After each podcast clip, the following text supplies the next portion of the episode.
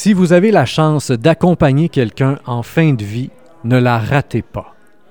C'est le conseil qu'on a reçu en toute fin de conférence ce soir du côté de la coopérative euh, funéraire de l'Estrie, dans le cadre d'une soirée conférence tout à fait spéciale qui était au bénéfice du fonds Brigitte Perrault et euh, de la Fondation du CHU. Et l'homme qui l'a prononcé, euh, cette dite phrase, était le docteur Paul Grandmaison, qui a lui-même accompagné tout particulièrement sa conjointe au cours des dernières années, qui est décédée d'un cancer. On l'a avec nous afin de revenir donc sur cet accompagnement tout à fait particulier. Monsieur Grandmaison, bonsoir. Bonsoir. Alors, tout d'abord, euh, vous le disiez, euh, et c'est le titre que vous avez donné à cette, euh, à cette conférence que vous avez faite ce soir, et c'est revenu si souvent, et dans les photos que vous aviez mis dans le PowerPoint, et dans vos propres interventions, l'importance du contact physique. Tenir la main a été pour vous le premier signe d'accompagnement réel, parce qu'on passe à travers le physique pour aller chercher au-delà de ça. Je pense qu'on connaît tous la valeur de donner la main à quelqu'un, que ce soit notre compagne, euh, des amis ou autre. Euh, mais tout ce qui peut passer dans ce signe physique, mais aussi le tenir la main, pour moi, c'est aussi tenir la main émotionnellement, psychologiquement, spirituellement. Donc, c'est aussi une métaphore de tenir la main, oui, physiquement, mais en même temps, euh, psychologiquement, émotionnellement. Et ça, ça donne toute l'intensité de la relation entre deux personnes. Et c'est tellement un signe fort que je l'ai utilisé pour ma conférence, mais je l'ai tellement vécu avec mon épouse qui me disait à la fin, c'est fini, on arrête, tiens-moi la main. Tout ce qu'elle avait de besoin à la fin, c'est que je lui tienne la main. Vous avez même dit arrête de parler. Arrête de parler, tiens-moi la main. oui, les derniers jours, elle me disait arrête de parler, tiens-moi la main. Sois présent. Tu n'as plus besoin de parler. Tout a été dit. Un silence qui dit tout, mais tiens ma main sois là, sois présent, sois vraiment avec moi. Vous avez vécu à travers cet accompagnement-là toutes sortes de montagnes russes, évidemment. Euh, tout d'abord, la lutte et l'anxiété. Euh, c'est peut-être le mot d'ailleurs qui est revenu le plus souvent dans votre bouche ce soir, euh, si on avait fait l'exégèse de tout ce que vous avez dit. L'anxiété avait l'air très présent et pour vous et pour votre conjointe tout au long d'un combat qu'elle voulait absolument gagner après ma barre. L'anxiété, elle est de plusieurs ordres. L'anxiété est de savoir, bon, comment la maladie va évoluer, OK? Ensuite, progressivement, progressivement, l'anxiété, c'est, on a une idée que la maladie, comment elle va évoluer, mais comment ça va se terminer? Qu'est-ce qui va se passer? Comment elle va se terminer les dernières journées, les dernières heures, les dernières minutes, les dernières secondes? Et ça, il y a toujours une certaine anxiété par rapport à cet aspect que progressivement, on a réussi à contrôler. Et je dois dire qu'à la fin, je pense que Nicole était relativement sereine, certainement moins anxieuse. Et nous qui l'avons accompagnée aussi, nous étions prêts. Et je pense que cette anxiété-là, progressivement, elle a disparu. Nous étions prêts à la laisser aller. Mais je suis conscient que on se demande toujours qu'est-ce qui va se passer, où est comment ça va se terminer? Mais je pense que progressivement, on, on laisse aller, on lâche prise, et finalement, la fin arrive et finalement, c'est pas si mal, finalement. Vous l'avez souligné aussi à quelques reprises, le malaise quand on est dans une situation comme ça est à la fois euh, biologique, psychologique et spirituel. Et l'accompagnement qui doit se faire dans une situation comme ça, l'accompagnement des proches, mais aussi l'accompagnement médical, doit lui aussi avoir tous ces aspects de l'être humain. Donc, ne pas être simplement un accompagnement médical biologique, mais avoir cette ouverture sur le psychologique et le spirituel. C'est pas un discours qu'on est habitué d'entendre dans la médecine occidentale. On dirait qu'on... Est-ce qu'il y a une redécouverte du côté de la médecine occidentale? Vous êtes vous-même médecin. Est-ce qu'il y a une redécouverte finalement d'une certaine sagesse orientale dans la façon d'accompagner les gens?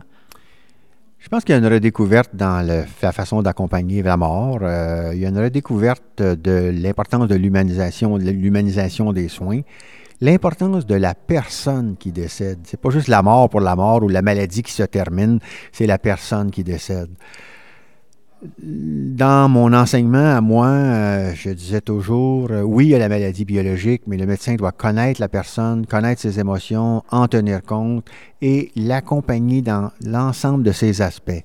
Un médecin qui ne tiendrait compte que de la souffrance physique, il ne tiendrait compte que de donner des médicaments pour la souffrance physique, sans être là vraiment présent, à l'écoute, capable d'échanger, capable de donner la main psychologiquement, je pense que ce serait un moins bon médecin.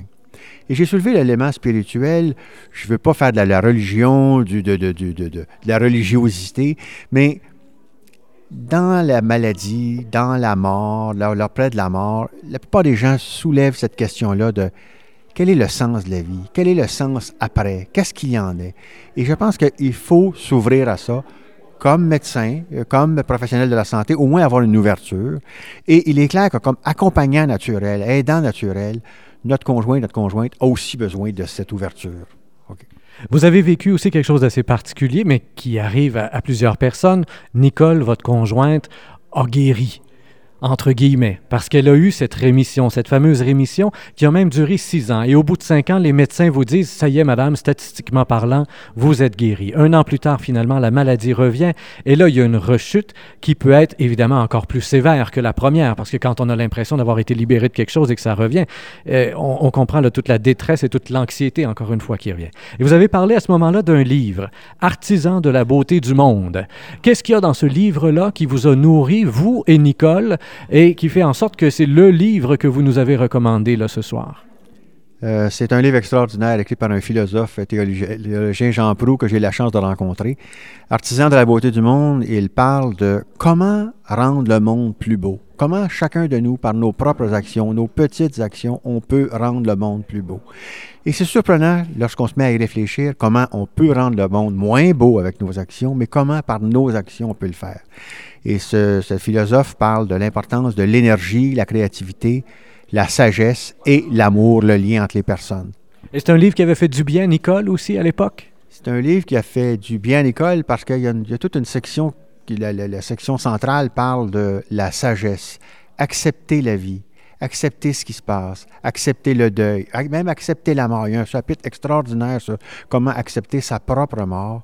Et ça, ça nous avait, ça a été très intéressant. Et il parle beaucoup aussi, le la dernière section, sur les liens entre les personnes et tout ce qui est tout ce qui est l'élément de tendresse entre les personnes, pas l'amour, euh, juste l'amour, l'amour physique, mais l'élément de tendresse. Et ça, ça nous touchait tellement, ça nous parlait tellement que ce livre-là a été très aidant pour nous et pour Nicole, certainement.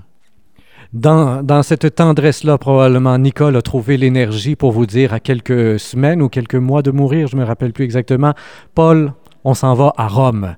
Tout à fait. Nous sommes allés à Rome deux, mois avant qu'elle décède, euh, après avoir eu un diagnostic comme quoi il ne pouvait presque plus avoir de traitement. Puis nous sommes allés avant de, sans trop demander au médecin parce qu'on nous aurait dit que c'était une folie. Mais maintenant, été un, un voyage extraordinaire. Et c'est cette énergie de faire les dernières choses ensemble, d'avoir le goût de vivre intensément, de vivre pleinement ces dernières semaines, ces derniers mois de vie, et qui nous rend progressivement par après pour la personne qui reste, qui lui donne une certaine sérénité. Tu as l'impression d'avoir vécu ce que tu avais à vivre, d'avoir soutenu vraiment la personne qui, qui, était en fin de vie. Et pour moi, ça m'a donné beaucoup de sérénité. Et ce voyage-là a été un des plus beaux voyages de ma vie, même si on le fait lentement, même si on a, on a visité juste le matin parce que Nicole était fatiguée, mais il y a eu un niveau d'échange extraordinaire un des plus beaux moments euh, de votre témoignage, on va terminer là-dessus, c'est vers la, toute fin, en fait, les dernières heures de Nicole, de votre épouse, alors qu'elle est dans votre lit depuis quatre jours maintenant, et là, toute la famille est là, les enfants, les deux enfants sont là, les conjoints des enfants sont là, et tout le monde est dans le lit finalement, ce grand lit queen, mais là qui devait avoir l'air, ce grand lit king, et, mais qui devait avoir l'air petit quand même, et, cette sagesse, cette décision, on retourne un peu finalement à ce qu'on faisait avant. On veille quelqu'un et on veille le corps même après la mort. On a regardé des photos euh, après la mort en présence du, corps de Nicole. Ça me rappelait finalement ce que, ce que, nos ancêtres pouvaient nous raconter, ce que nos ancêtres pouvaient vivre, vivre alors qu'ils veillaient le corps à la maison. Deux aspects que je vais dire rapidement. Un, euh, parfois on est porté à dire Ah ben, les, nos gens sont malades, on va les envoyer à l'hôpital, ils vont s'en occuper, puis euh, ils vont mourir à l'hôpital.